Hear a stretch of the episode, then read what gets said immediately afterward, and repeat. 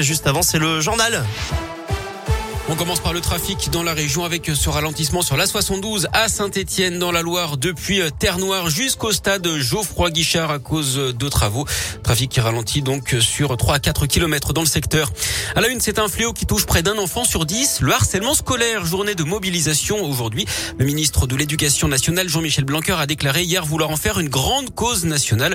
L'occasion également pour Emmanuel Macron d'annoncer ce matin de nouveaux dispositifs pour lutter contre ce phénomène, Gaëtan Barallon change de camp. C'est le mot d'ordre rappelé par le président de la République ce matin. Il a publié une vidéo sur Twitter pour annoncer une série de mesures. En plus du numéro 3018 déjà mis en place, une appli 3018 sera lancée en février. Elle permettra aux victimes et aux témoins d'envoyer une capture d'écran de situation de harcèlement pour aider les enfants à mieux utiliser les réseaux et le numérique. Une certification à la sensibilisation au numérique sera délivrée aux élèves de 6e à partir de la rentrée 2022. L'idée, c'est de la généraliser dès la rentrée suivante en 2023 donc. Autre engagement du chef de l'État a changé la loi pour améliorer le contrôle parental en l'installant par défaut sur tous les téléphones, ordinateurs, tablettes utilisés par les enfants.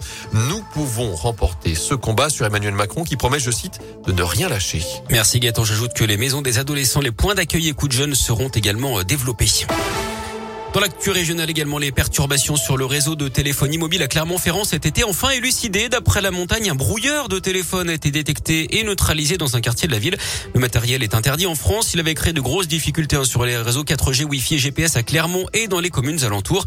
Les policiers de la brigade de recherche et d'intervention, la BRI, sont intervenus donc dans un quartier de la ville.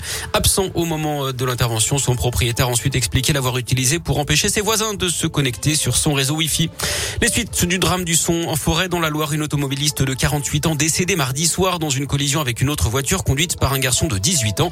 D'après les premiers éléments relayés dans le progrès, le jeune homme originaire d'Apina qui roulait sans permis, il avait pris la fuite avec sa passagère avant de se raviser.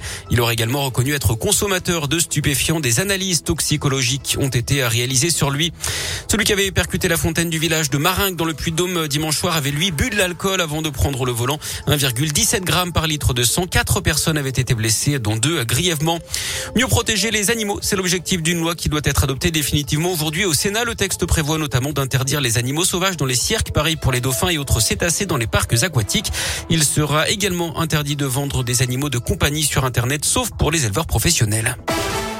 En foot, pas de cop pour les réceptions du PSG de Rennes à Geoffroy Guichard, Saint-Etienne sanctionné après les débordements contre Angers. À retenir également l'interdiction de déplacement des supporters des Verts pour un match encore. Ce sera à 3 dimanche. Un huis clos total avait également été prononcé, mais il a déjà été purgé face à Clermont. Et puis en basket, la Gielbourg passait tout près de l'exploit hier soir en Eurocoupe. Les Bressons qui se sont inclinés de justesse à Valence 98 à 95.